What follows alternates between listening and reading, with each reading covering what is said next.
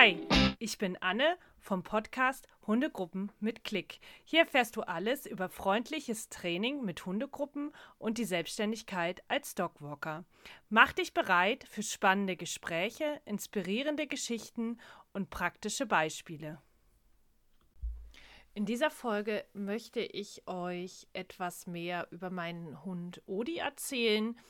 Odi habe ich 2020 adoptiert und er hat mein Leben von Anfang an irgendwie auf den Kopf gestellt.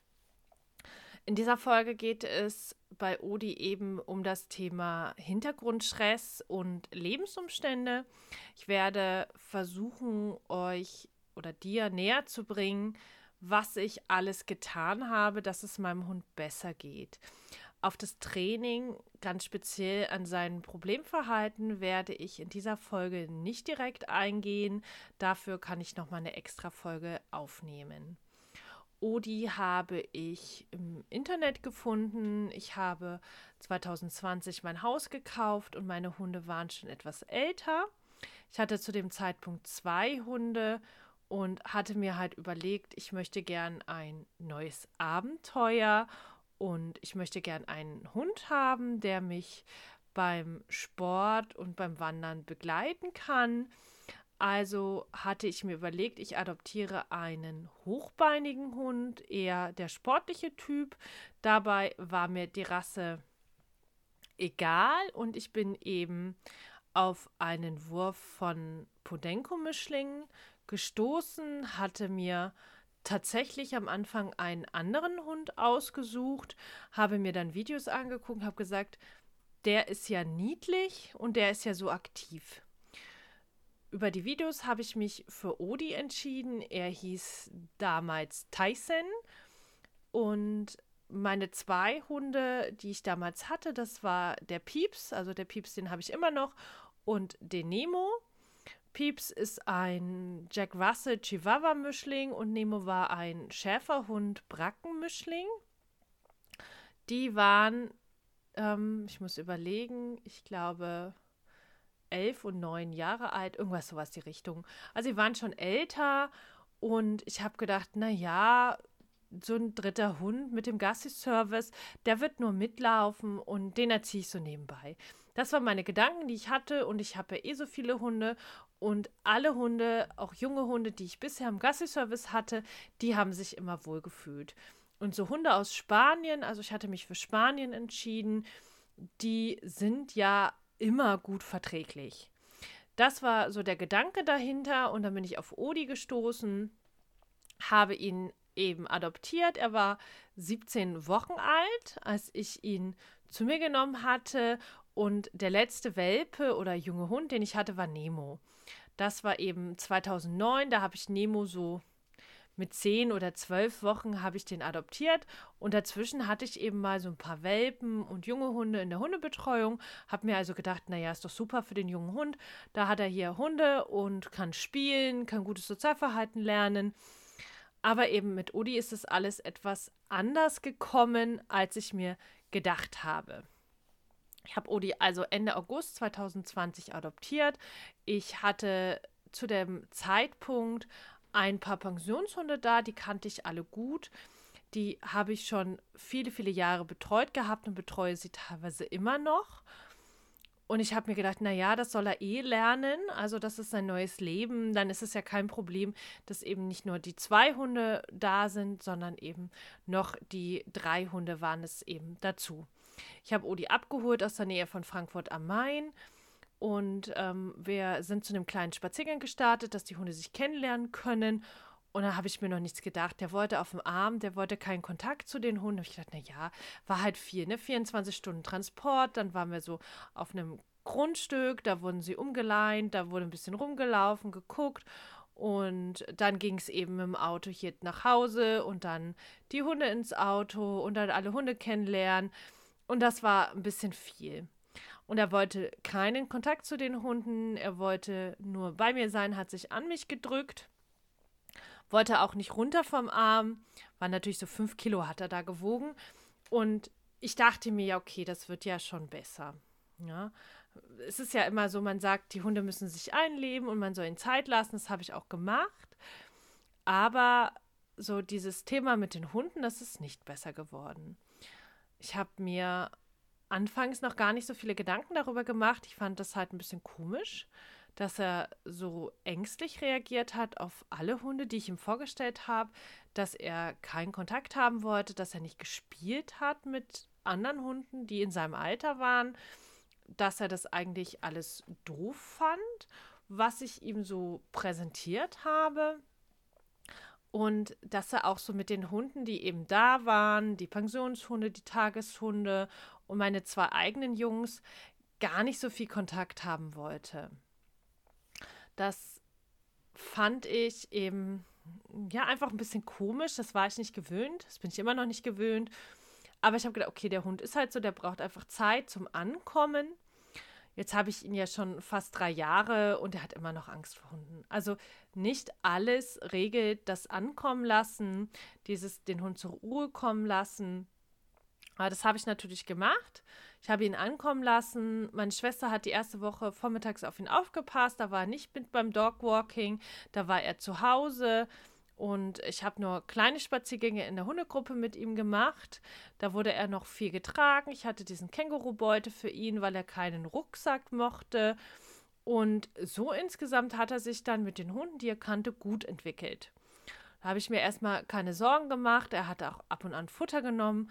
Was immer noch so ein bisschen kritisch war, dass er von Anfang an viel Jagdverhalten gezeigt hat, dass er am liebsten quer durch den Wald gelaufen wäre. Aber ich habe mir auch noch nichts dabei gedacht, weil es ja ein junger Hund und ich freue mich, dass er Erkundungsverhalten zeigt, etc. pp.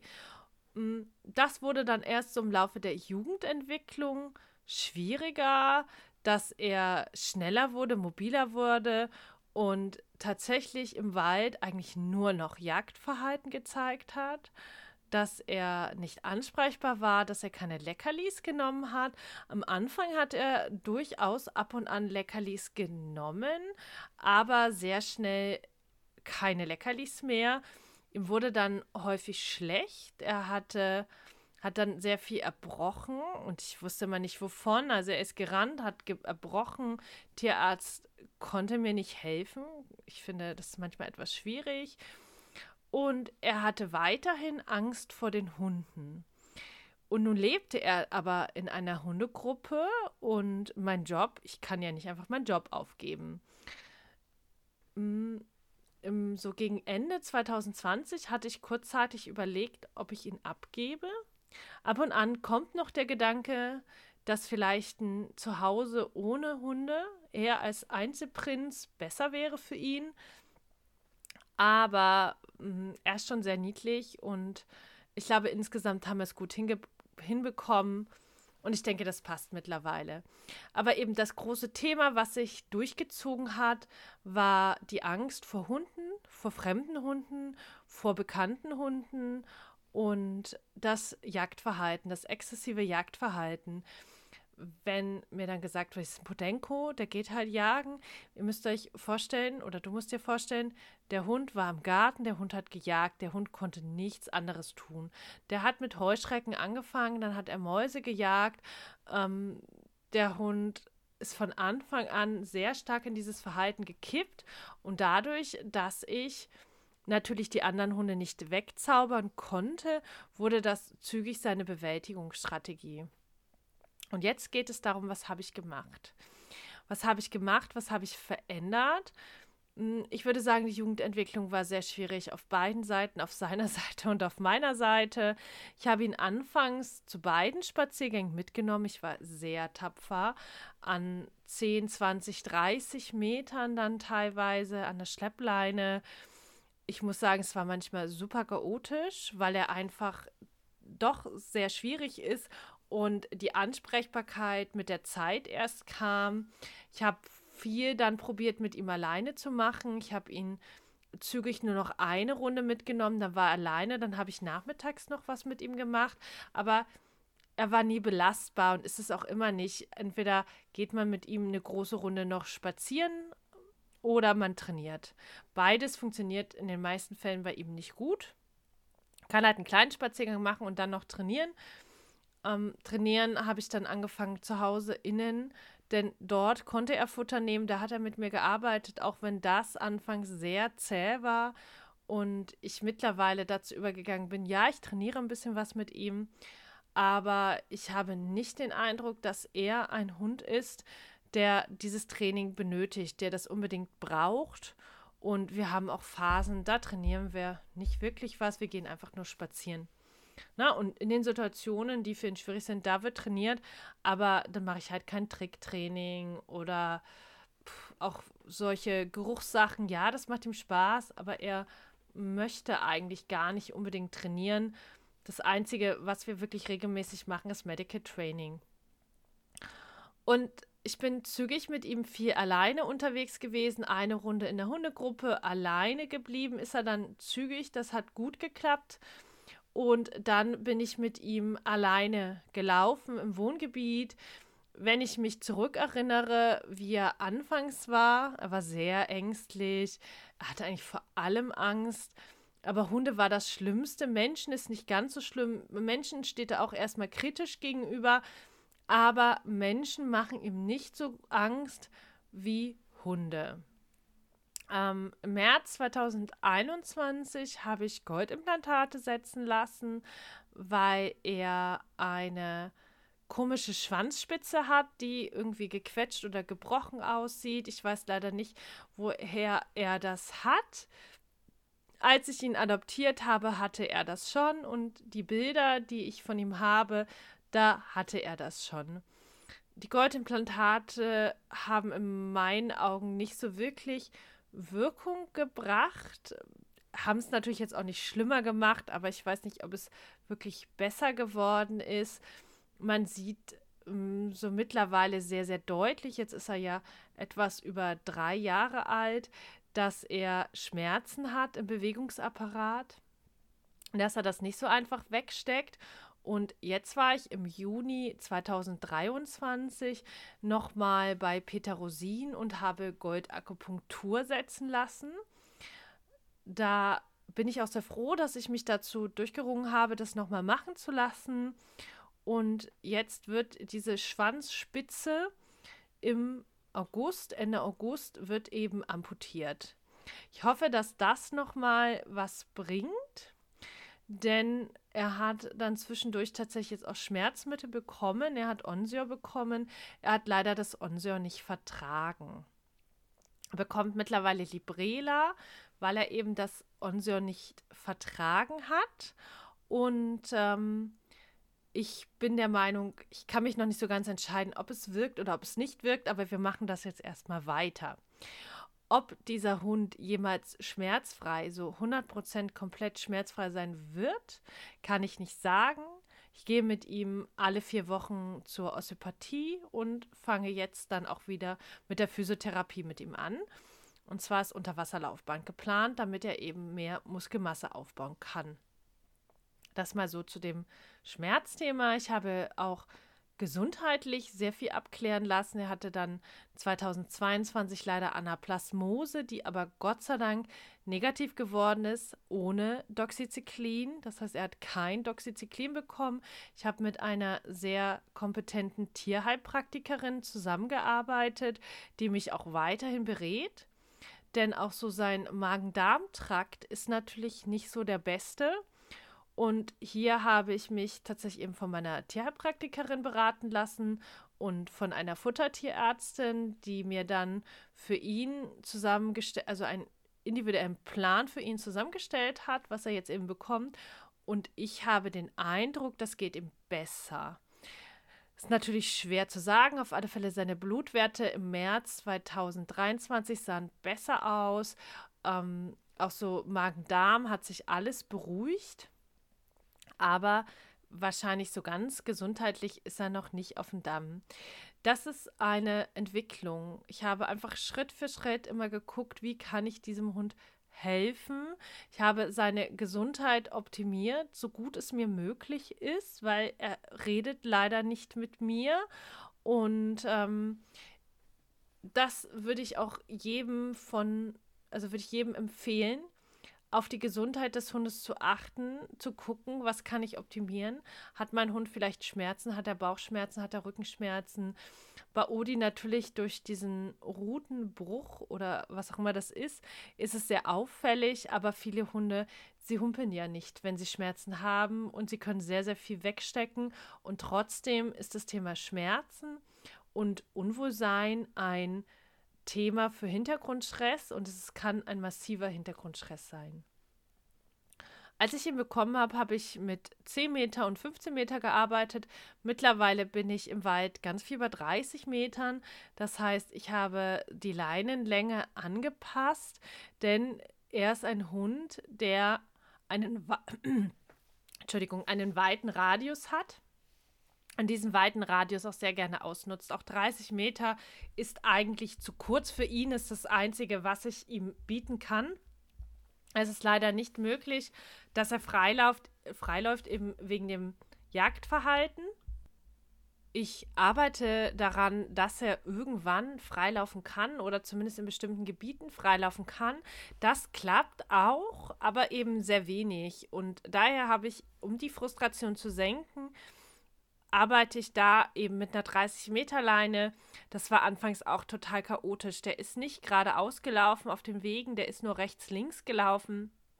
Und er ist von Geschripp zu Geschripp und eigentlich habe ich ihn die ganze Zeit nur aus dem Geschripp rausgezogen, was auch für mich total frustrierend war und er war nicht ansprechbar. Also auch wenn man mit ihm im Wohngebiet gelaufen ist, war er vielleicht ein bisschen besser ansprechbar, aber der Hund hatte eigentlich nur Jagen im Kopf, hat er manchmal immer noch aber er ist deutlich besser ansprechbar.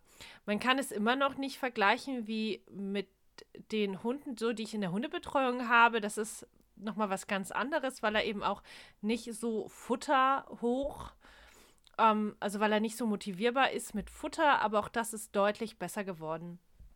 Ich habe anfangs einfach geguckt, okay, der Hund hat halt diese Bedürfnisse, also sehr viel Jagdverhalten und ich kann natürlich auch ohne Futter arbeiten und das habe ich gemacht. Ich habe geguckt, welche Bedürfnisse kann ich als Belohnung anwenden. Ich habe diesen Verhaltensweisen Namen gegeben, Signale gegeben, um sie als Belohnung anwenden zu können.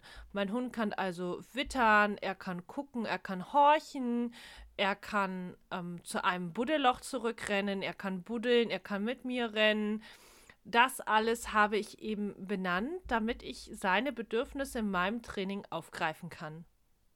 Das ist sehr wichtig, wenn ihr Hunde habt, denen Futter einfach nicht wichtig ist und auch Spielzeug nicht so pralle ist. Da greife ich eben die sogenannten Umweltbelohnungen auf, um den Hund zu unterstützen, um Verhalten aufzubauen. Und ganz, ganz viel verwende ich bei ihm verbales Lob, aber auch verbunden mit dem Markersignal. Das heißt, erst kommt das Markersignal und dann kommt das verbale Lob. In meinem Unternehmen, weil ich Hundebetreuung anbiete, musste ich doch eine ganze Menge umstellen. Anfangs war es so, dass ich erstmal das gemacht habe, was ich immer gemacht habe. Ich habe mich mit meinem Hunden, äh, mit meinen Hunden im Wald getroffen, mit dem neuen Hund und dem Besitzer und wir sind zusammen spazieren gegangen.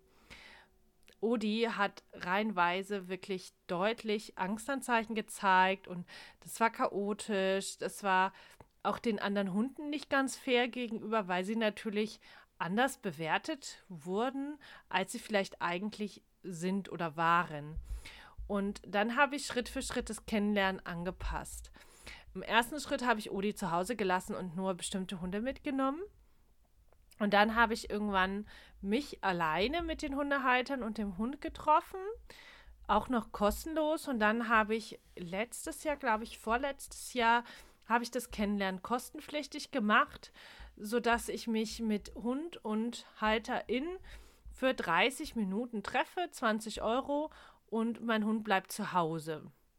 Dann gab es einen Social Walk, da überlege ich auch, ob ich das umändere, also ob ich das selber mache, dieses Kennenlernen zwischen dem neuen Hund und Odi. Beim Dogwalking ist es mittlerweile gar nicht mehr notwendig, weil seit diesem Jahr lasse ich Odi tatsächlich komplett zu Hause. Also seit 2023 geht er gar nicht mehr mit ins Dogwalking. Ich gehe früh mit ihm eine Runde alleine und nachmittags abends eine Runde alleine. Und äh, das taugt uns allen super, super gut. Die Tageshunde sind hier und mit denen kommt er auch gut klar. Also er müsste dann nur die Tageshunde und die Pensionshunde kennenlernen. Ich habe auch die Annahme von Hunden angepasst. Früher habe ich viel mehr Hunde angenommen. Auch zur Hundepension habe ich ähm, teilweise viel, viel mehr fremde Hunde angenommen. Das kann ich einfach nicht mehr so, weil er wirklich sein größtes Problem sind Hunde und innen und außen. Also auch innen, ich betreibe viel Management, damit er eben mit dieser Situation mit den Tageshunden und Pensionshunden gut klarkommt. Man merkt aber natürlich, wenn wir über längere Zeit Gäste da haben, dass es schon belastend ist für ihn da versuche ich dann zwischendurch Qualitätszeit zu schaffen, dass er rausgeht mit mir alleine eben, dass wir mit ihm zusammen im Garten sind, ohne die anderen Hunde und dass eben ich versuche, so gut es geht, auf seine Bedürfnisse einzugehen, solange ich oder meine Bedürfnisse nicht komplett darunter leiden. Dann noch zwei Punkte, die sehr dazu beigetragen haben, dass es ihm besser geht.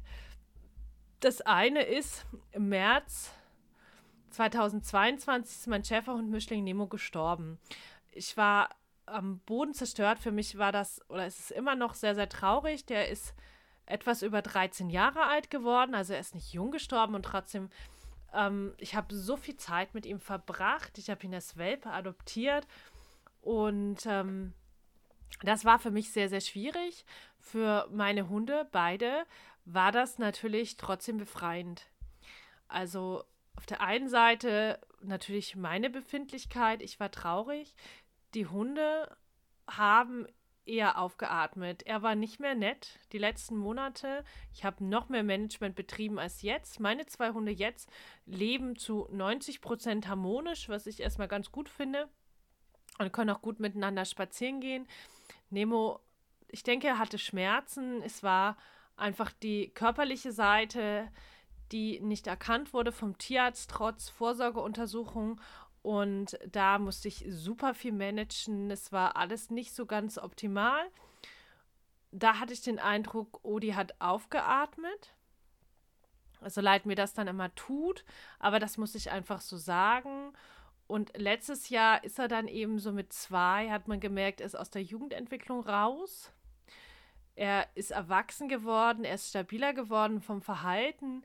Ich habe viel an Hundebegegnungen gearbeitet. Ich arbeite immer noch viel an Hundebegegnungen, denn das ist einfach neben dem Jagen so unser Kernproblemthema und was mich in meinem Alltag tatsächlich mehr einschränkt als jetzt das Jagdverhalten. Das, ja, klar, ist das manchmal doof, dass er nicht von alleine kann.